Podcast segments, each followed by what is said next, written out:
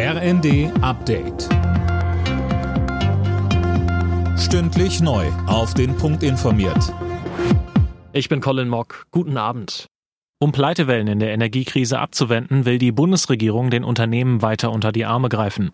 Das hat Kanzler Scholz auf dem Arbeitgebertag in Berlin gesagt. Zuvor hatte Arbeitgeberpräsident Dulger weitere Hilfen gefordert. Die deutsche Wirtschaft ist angesichts der aktuellen Lage in großer Sorge um die Wettbewerbsfähigkeit des Wirtschaftsstandortes Deutschland. Wir haben eine dramatische Konjunkturlage. Wir kämpfen mit einer steigenden Inflationsrate, immens hohen Energiepreisen sowie heftigen Lieferengpässen bei Rohstoffen und anderen Gütern. Eine Rezession ist wahrscheinlich. Weil demnächst wohl mehr Geflüchtete untergebracht werden müssen, sehen die Kommunen großen Gesprächsbedarf. Wie Städtetagsvize Ulf Kämpfer sagte, müsse man dringend über eine faire Verteilung reden. Er fordert deshalb einen Flüchtlingsgipfel mit Bund und Ländern. In den Unternehmen in Deutschland dürfte es bald eine moderne Variante der Stechuhr geben.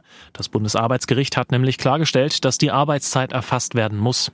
Mehr von Imme Kasten. Bislang gilt das nur für Überstunden und Sonntagsarbeitszeit. Ansonsten ist für die meisten Arbeitnehmer Vertrauensarbeitszeit angesagt. Der Acht-Stunden-Tag fällt dann mal kürzer, häufig aber auch länger aus.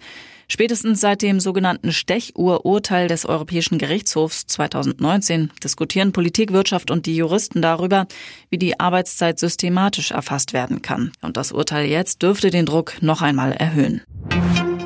Die NASA peilt für Ende September einen erneuten Startversuch für die Mondmission Artemis 1 an.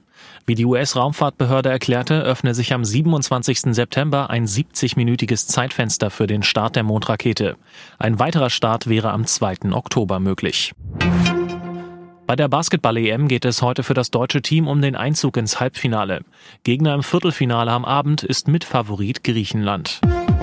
Alle Nachrichten auf rnd.de